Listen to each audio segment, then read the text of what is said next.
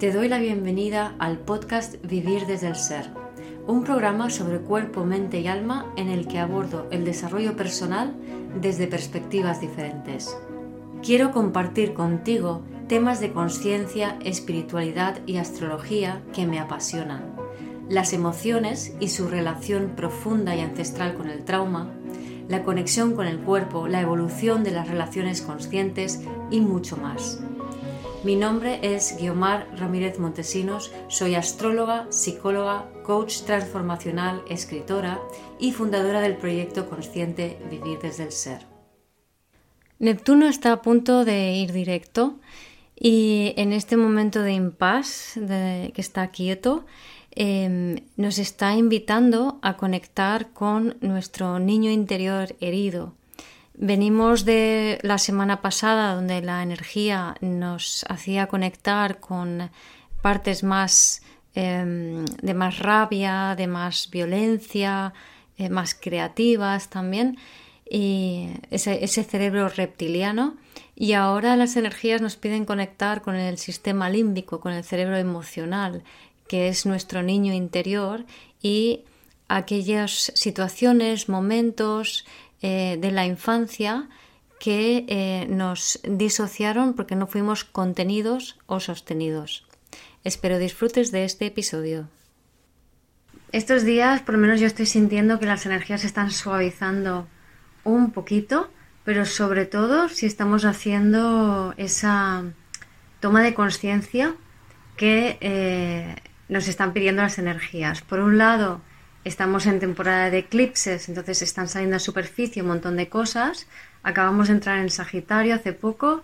Eh, toda la temporada de Escorpio se ha removido muchas cosas, como siempre.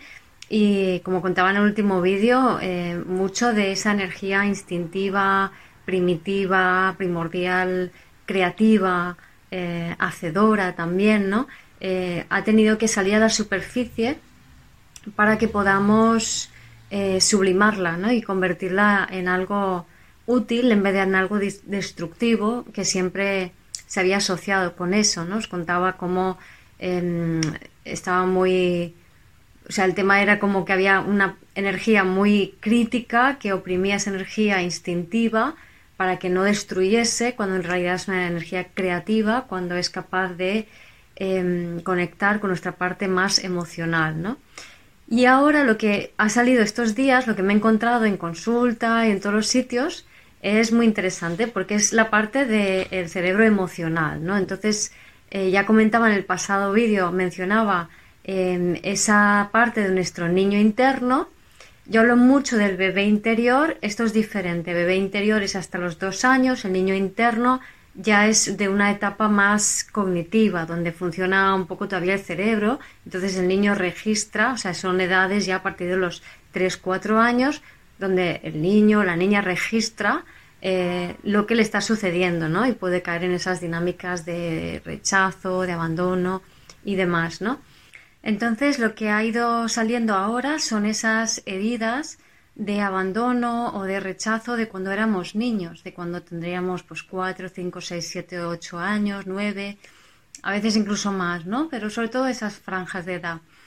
Entonces, estas heridas han salido a la superficie de eh, las siguientes maneras.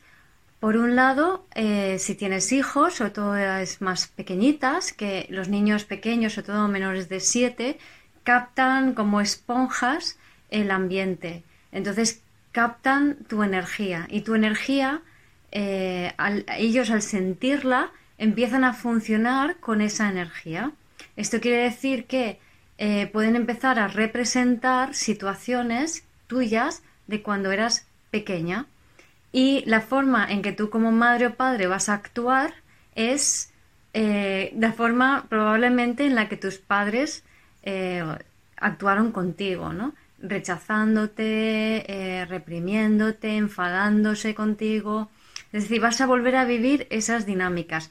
Esto para los padres es muy frustrante porque no quieren repetir esos modelos que tanto daño les hicieron, pero es como inevitable. O sea, no, no puedes evitar caer en eso. ¿Por qué? Porque es el registro que tienes, es lo que está grabado en tu subconsciente, es lo que está grabado en tus memorias.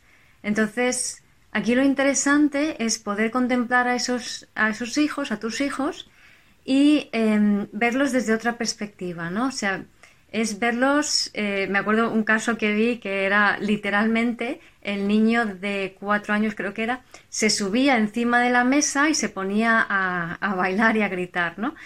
Entonces, eh, ella no es que se subiese encima de la mesa, esta madre, cuando era pequeña, pero sí que intentaba lograr la atención de unos padres que eran mucho más eh, restrictivos y más punitivos y muy enfadados, ¿no? Sobre todo el padre muy enfadado internamente. Y ella no podía evitar enfadarse con su hijo. Entonces, eh, literalmente, el niño le estaba poniendo encima de la mesa algo que era suyo de su pasado. Lo dicho, los niños son como esponjas, lo absorben todo, no tienen filtro, sobre todo cuando son chiquitines. No tienen ningún filtro, absorben y entran en esa energía. Es como una constelación familiar. No sé si has alguna vez participado en una constelación familiar. Si no lo has hecho, lo recomiendo.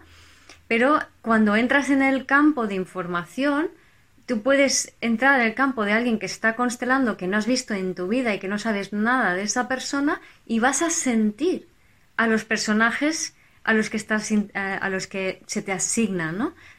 Esto pasa igual con los hijos. Esa asignación se hace de forma inconsciente en vez de consciente, pero ellos representan esa parte eh, reprimida inconsciente tuya, ¿no? Entonces, yo lo que os invito es a empezar a, a ver, evidentemente en caliente al principio esto no es posible, no es nada fácil, es mejor hacerlo en frío. Entonces, una vez que has perdido el control delante de tu hijo, obsérvate en frío, primero sin culpa, de haber perdido control, porque no tienes otro registro, no puedes actuar de otra manera. Entonces lo importante es aceptar que eso es así y que así lo has hecho porque así lo tenías programado, sin ningún tipo de culpa. Si hay culpa, no puedes cambiar absolutamente nada. Así que no nos interesa y la culpa se puede elegir. ¿Vale? Así que elige observarte sin culpa, aceptando plenamente que has reaccionado así y ya está porque es tu programa inconsciente y porque en, ese momento ha gatillado una parte de ti vulnerable sobre la cual no tienes ningún control, porque eso está programado en tu cerebro primitivo. ¿Vale? Entonces, ocurre el evento, te enfadas con tu hijo, después te apartas, o en el momento que puedas te apartas, si es más tarde no pasa nada, y empieza a observar cómo te has sentido. O sea, ¿qué emoción es la que tú tenías cuando tu hijo hacía lo que hizo, o sea, lo que activó y gatilleó esa reacción que no te gusta de ti, ¿no? Entonces, ¿cómo te hacías sentir?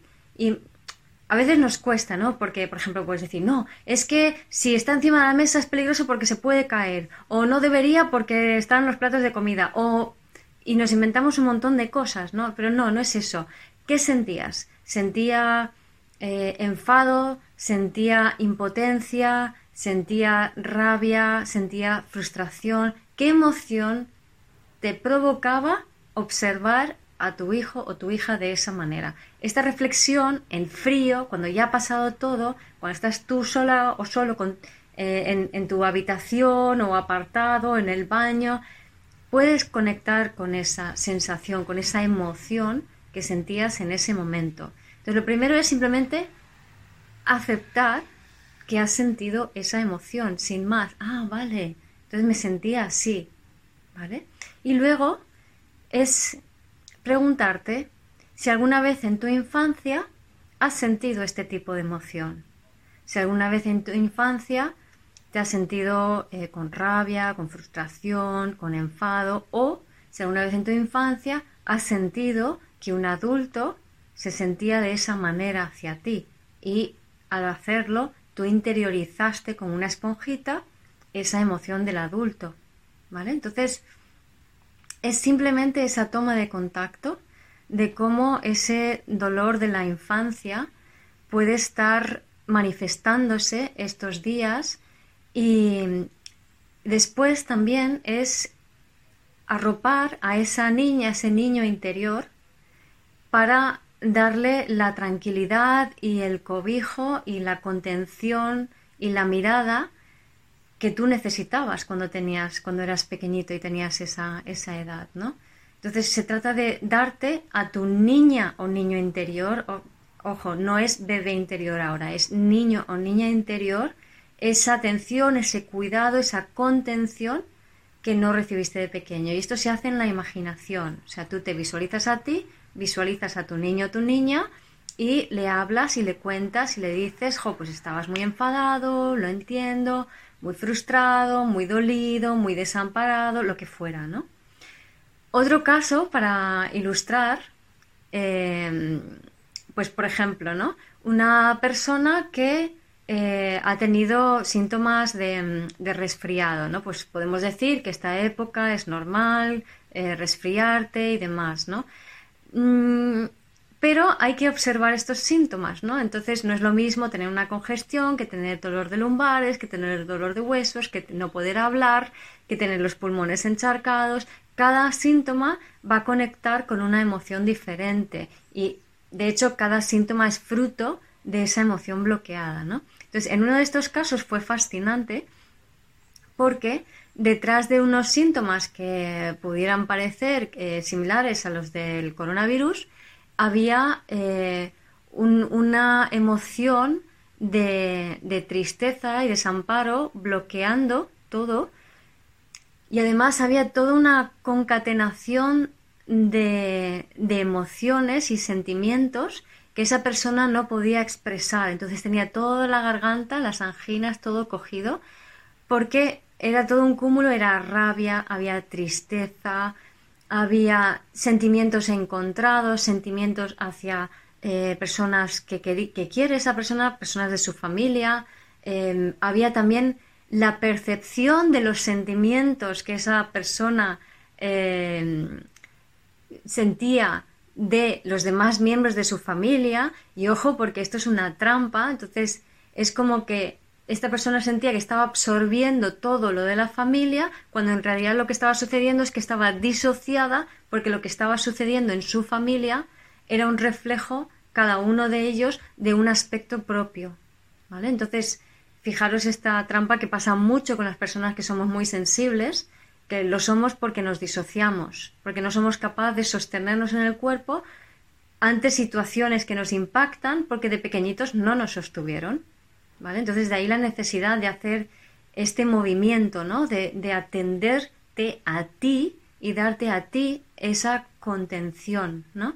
Y en este caso eh, fue muy curioso, que también lo he visto en, otros casos, ver cómo eh, cada persona de la familia de esta persona había sucedido algo en esta familia y ese algo había creado toda una serie de reacciones emocionales a todos los miembros de la familia. Entonces ella percibía cómo uno se sentía vulnerable y débil, eh, otra, eh, otro miembro era más, se posicionaba en el lugar más fuerte, más capaz, más puede con todo, otro en un lugar más mental, otro en un lugar más demandante, ¿no? Entonces, cada miembro de la familia que esta persona pensaba que estaba absorbiendo el dolor de todos, en realidad estaba representando un aspecto propio, una parte de, ella misma en diferentes etapas de la vida que estaban relacionadas, ¿no? Entonces había etapas donde se sentía muy vulnerable, la forma en que lo compensó fue eh, haciéndosela fuerte, eh, aprendiendo investigando mucho, eh, desarrolló mucho la parte mental, pero nunca atendió esa parte necesitada suya, ¿no? Entonces aquí el hecho de ponerle en contacto con esto y cómo cada persona a su alrededor representaba una parte de ella, y por cierto que no lo he dicho, pero esto tiene mucho que ver con este Neptuno, estos movimientos, que está estacionario, está a punto de volver a ponerse en directo, ¿no? Porque este Neptuno nos está sacando esta parte más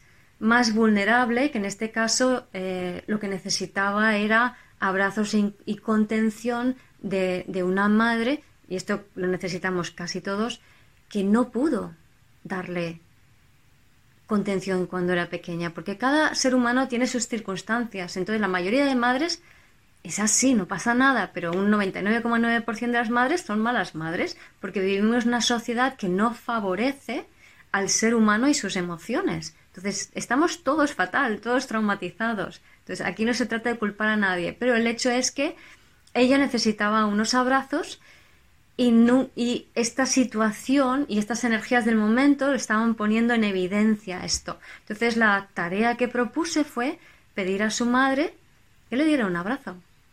Y lo hizo. Y ya está. Y automáticamente los síntomas, y esto me ha pasado ya esta semana, en una semana eh, dos personas con síntomas de gripe o de COVID, eh, hacer esta toma de conciencia y los síntomas remitir rápidamente. No es que se fuera del todo, pero sí que una mejoría muy evidente y una evolución muy favorable de toda la sintomatología.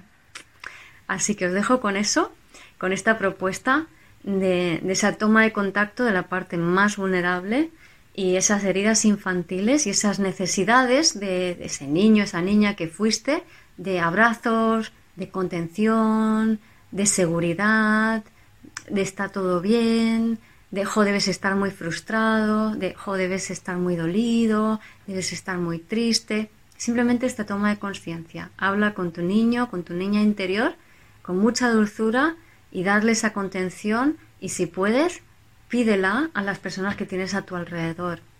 Dame un abrazo, necesito un abrazo ahora, necesito que simplemente me, me contengas, necesito que me mires a los ojos.